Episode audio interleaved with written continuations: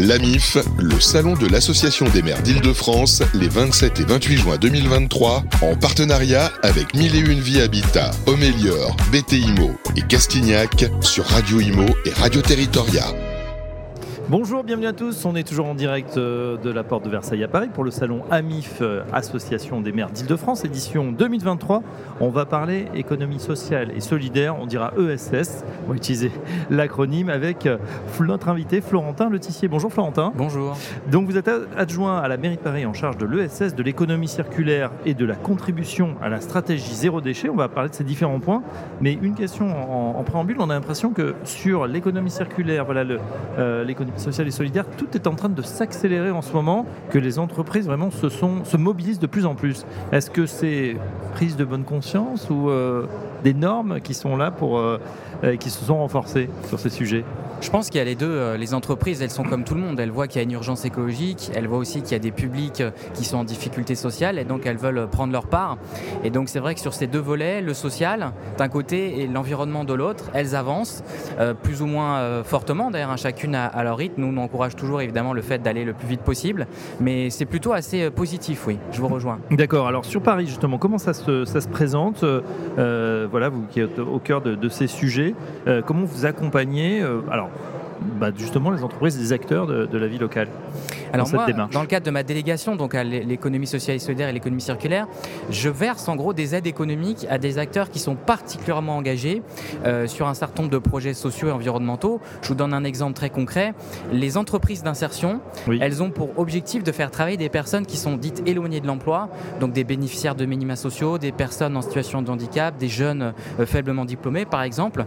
Euh, et grâce au fait de leur redonner finalement un emploi, de leur permettre de se réinsérer dans la société. Et donc nous, on, a des enveloppes économiques à destination de ces acteurs-là pour les aider justement à se développer. Voilà, vous, les, vous favorisez ça en quelque sorte. Elles sont aidées financièrement, hein, c'est ça euh, Alors c'est contrôlé, euh, c'est pas du déclaratif. Vous allez voir, vous comment ça se passe bah, En fait, elles ont, elles ont un statut déjà juridique hein, qui, qui, font qu'elles font partie de l'économie sociale et solidaire. Et nous, c'est vrai que juridiquement, euh, bon, c'est des questions de droit de la concurrence, mais en gros, juridiquement, nous, les collectivités, on a plus de possibilités d'aider financièrement ces acteurs-là parce qu'on n'est pas sur le marché concurrentiel classique. Donc on le fait, on le fait euh, justement parce que c'est des missions d'intérêt général et puis on a d'autres moyens de les aider. On peut les aider à accéder à, des locaux par exemple de nos bailleurs sociaux puisqu'on a des locaux d'activité dans le parc des bailleurs sociaux et puis tous les relais de communication sur les réseaux sociaux, le fait d'aider aussi à l'organisation d'événements pour les faire connaître du grand public. Hum, on a l'impression que justement la mairie de Paris est très engagée sur ces sujets. Oui, bah, en tout cas on, essaie de, de faire le maximum et ce qui est très positif euh, et on en parlait juste avant l'antenne, c'est qu'il y a aussi euh, les entreprises classiques, y compris les grosses entreprises, qui euh, travaillent de plus en plus avec ce secteur de l'insertion par l'emploi, qui contractualisent dans le cadre de leur politique RSE. Et nous, si on peut aussi aider à faire le pont entre ces grandes entreprises classiques, notamment, je parlais tout à l'heure au salon des Jeux Olympiques et Paralympiques, où il y a des grandes entreprises donneuses d'ordre et ces acteurs de l'économie sociale et solidaire pour qu'ils travaillent ensemble et que tout le monde y gagne, que la société y gagne, et eh bien évidemment, on ne va pas s'en priver, c'est ce qu'on mm. fait. C'est le fil rouge d'ailleurs de cette édition euh, AMIF 2023, le sport, et puis évidemment, euh, la, ville de Paris est, mobilisée à 200%, on imagine, à, moins d'un an pratiquement des, des JO. Euh, c'est vrai que c'est un, un, travail colossal. Comment on prend cette dimension justement économie circulaire, économie sociale et solidaire? On a vu des annonces hein, sur, les, sur les, bouteilles, le, recyclage, etc. On, on sent là aussi, il y, a, beaucoup d'actions qui sont mises en place, très novatrices et assez inédites. Oui, alors peut-être deux exemples très concrets. Le premier, c'est, vous savez, le seul équipement sportif intramuros qui a été construit pour ces Jeux Olympiques, c'est l'Arena à la porte de la Chapelle.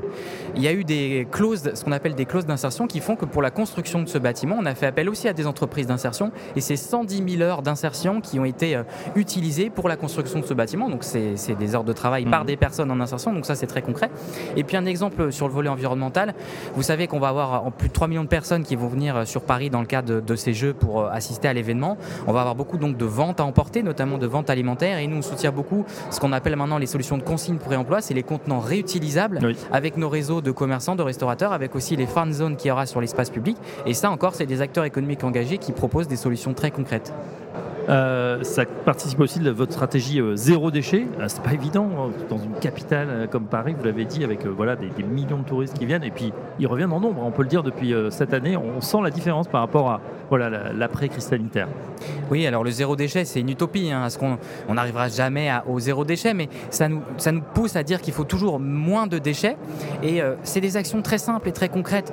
par exemple, quand la ville de Paris déploie des fontaines d'eau potable sur son espace public, les gens, ils ont leur on les, on les incite à avoir leur gourde, ils vont remplir la gourde sur, euh, sur l'eau euh, l'eau euh, potable de, de la ville. de Paris est très bonne, hein, vous confirmez Oui, oui, bah, oui, je trouve. Enfin, je pense que beaucoup de parisiennes et parisiens boivent l'eau de Paris. Et donc voilà, on est sur du concret et en faisant ça, on évite énormément de, bouteilles plastiques à usage unique, comme on dit. Ouais. Florentin Lotissier, un mot sur euh, l'économie circulaire. On voit aussi que, euh, vous l'avez dit, hein, les entreprises se mobilisent.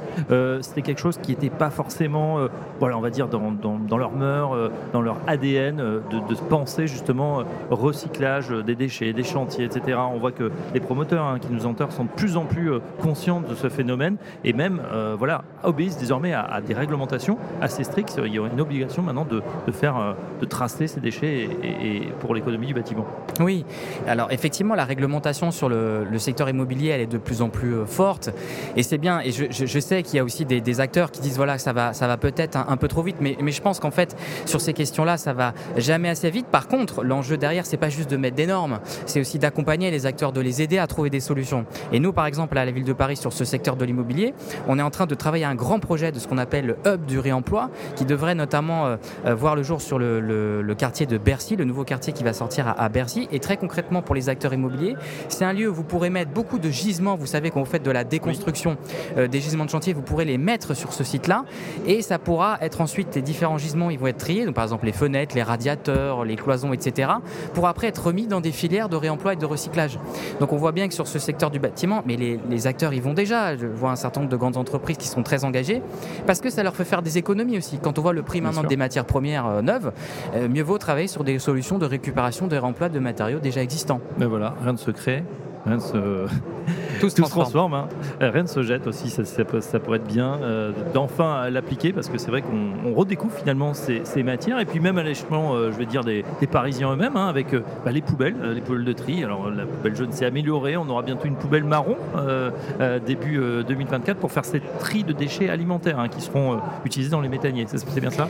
Alors sur les biodéchets, la solution qui va être priorisée, c'est plutôt ce qu'on appelle les points d'apport volontaires, donc c'est-à-dire en gros des bacs on n'aura pas un bac dans chaque. Il y aura euh, non, enfin en tout cas, il y en aura peut-être dans quelques quartiers où il y aura encore quelques expérimentations, mais euh, on sera plutôt sur des collecteurs collectifs, euh, notamment dans un certain nombre ou à proximité d'équipements publics, et ça va être déployé progressivement pour effectivement avoir plus en plus de biodéchets qui soient traités en tant que tels, parce qu'aujourd'hui c'est 30% de la poubelle quand même hein, les biodéchets. Donc si on les traite bien à côté et qu'on fait du compost ou qu'on fait de la méthanisation pour faire du biogaz, eh ben c'est beaucoup mieux pour l'écologie. Alors qu'aujourd'hui on détruit ou on incinère. Voilà.